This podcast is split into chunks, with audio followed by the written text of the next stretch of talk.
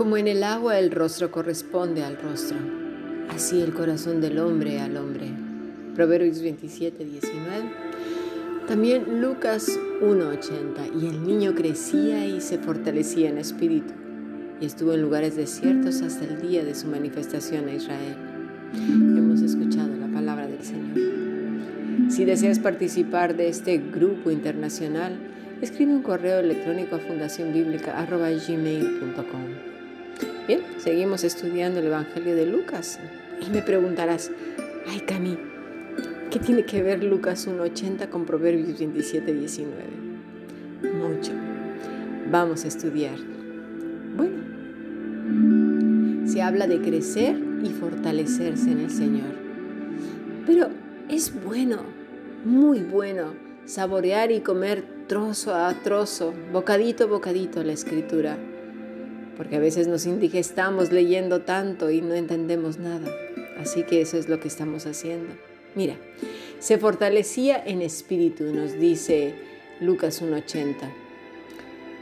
Es que nos preocupamos tanto por el exterior, por ser bellos, bellas, guapos, guapas, comer bien. Y hoy en día más que nunca tenemos esa preocupación por ser healthy, ¿no? Muy saludables porque no hay alimentos transgénicos, porque no bebamos tal o cual cosa, o que tengas demasiados azúcares, gases, que las harinas no sean refinadas y bueno, sin fin de cosas muy preocupados por la salud, que además está bien. En algunos lugares no tan favorecidos, pues se come lo que se puede, ¿verdad? Pero la apariencia siempre se ha mirado con muy buenos ojos. Nos gusta aparentar a los seres humanos unos más, otros menos, depende de la cultura y el lugar donde estemos. Curiosamente, en la vida de Juan fue todo lo contrario. Creció y se fortaleció en el espíritu. En griego dice, el niñito estaba creciendo, en un tiempo verbal continuo, y no hay ni siquiera una coma ahí. Es decir, no había punto o punto y coma ni nada, o punto y seguido, no Enseguida dice, y se fortalecía en espíritu. Krataió, ¿sí? quiere decir, se estaba fortaleciendo, aumentar en vigor, fortalecer. Viene de otra palabra que es krataios, que es poderoso. Esto me recuerda a otro niño. Vamos a primer libro de Samuel 2, 18. Y el joven Samuel ministraba en la presencia de Jehová, vestido de un efod de lino para el joven realmente es la palabra nar, que quiere decir pequeño sirviente, un niño. No se sabe qué tan pequeño sería, pero el versículo siguiente nos dice que era un niño pequeño. Vamos a verlo, versículo 19. Y le hacía a su madre una túnica pequeña y se la traía cada año cuando subía con su marido para ofrecer el sacrificio acostumbrado, es decir, una túnica pequeña quiere decir que era un niño pequeño. Otro niño que crecía entonces y se fortalecía en su espíritu. Eran niños muy decididos a crecer y fortalecerse en el Señor. Y eso es un acto volitivo. Nadie puede obligarnos ni forzarnos. Es terrible torturar psicológicamente a alguien para amar a Dios o incluso a otras personas. El control y la manipulación es demoníaco. Y dentro de las leyes humanas es es un acto de que se penaliza, ¿sí? ya sea con multas, cárcel, orden de alejamiento, un montón de cosas. No, es algo bueno. Ahora, habrá aquellos que me digan, ay Cami, entonces no puedo enseñar a mis hijos y llevarlos a la iglesia. ¿Es acaso eso lo que me estás diciendo? Sobre todo cuando no quieren.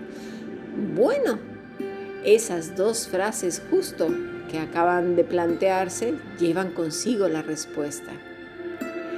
Fíjate bien, las voy a repetir. Entonces, ¿no puedo enseñar a mis hijos y llevarlos a la iglesia cuando no quieran? Ya están los dos verbos ahí, enseñar y llevar. Las escrituras se enseñan con una vida congruente. Observa las vidas de los padres de estos niños. Ana, por ejemplo, y su, su esposo tenían un testimonio irreprochable delante de Dios, Elizabeth y Zacarías, José y María, ya lo veremos más adelante. tenían un testimonio bueno delante de Dios, eran conocidos en los cielos, con lo cual enseñaban con qué, dándoles de palazos a los niños, garrotazos, tirones de pelos, gritos, ¿eh? Tienes que hacer esto y esto y esto y aquello. Repite. No, no. No. Sus vidas eran libros abiertos, porque ya desde los cielos eran conocidos. Entonces, tenemos el siguiente verbo, llevar. Llevar era parte de su enseñanza. ¿Pero por qué? Porque era visto en los padres. No tenían una doble cara, ¿sí? Puedes llevar a tus hijos, pero cuando hay esa armonía, ¿sabes?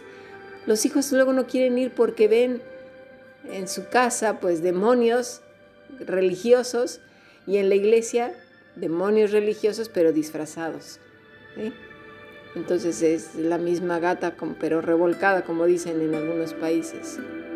En la vida cristiana también podemos ser niños en espíritu y reconocer que si no amamos al Señor como Él lo pide, ¿sí?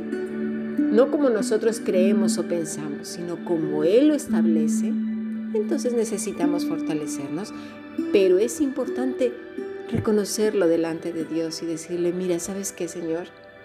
Yo no te amo como tú lo dices en la escritura. Me he dado cuenta todo este tiempo que he querido fabricar un amor, que yo he querido que sea así porque yo me lo he imaginado o porque le he hecho caso a agentes, eh, sí, a supuestos predicadores, pastores, yo no sé cuántas cosas se ponen ahora de títulos. Y, lo único que me han hecho es esclavizarme, chantajearme, manipularme.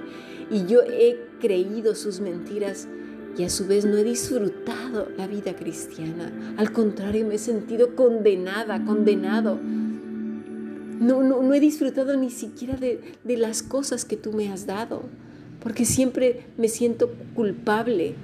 Es horrible la vida así. ¿Cómo te voy a poder amar si lo único que han implantado en mí es culpabilidad? Es, es una religiosidad que me, que me ahoga.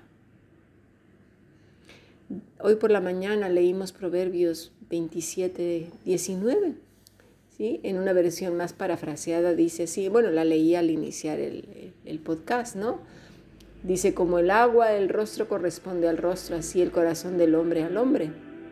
En esta paráfrasis dice, como el agua refleja, el rostro, así el corazón del hombre refleja al hombre.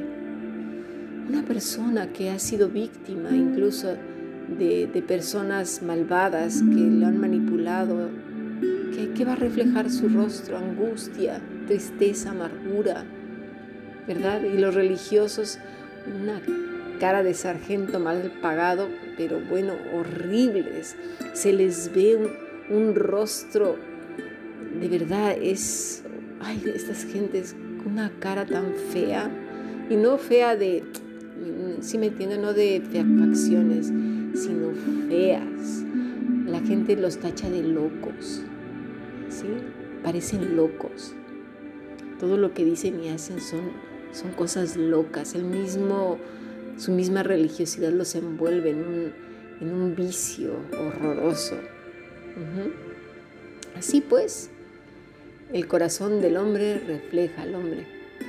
Es inevitable, más tarde, más temprano, nuestros labios, nuestras actitudes revelarán lo que hay en el corazón.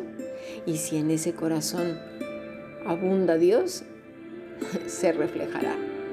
Vamos a seguir estudiando un poco más acerca de esto. Pasemos al siguiente podcast.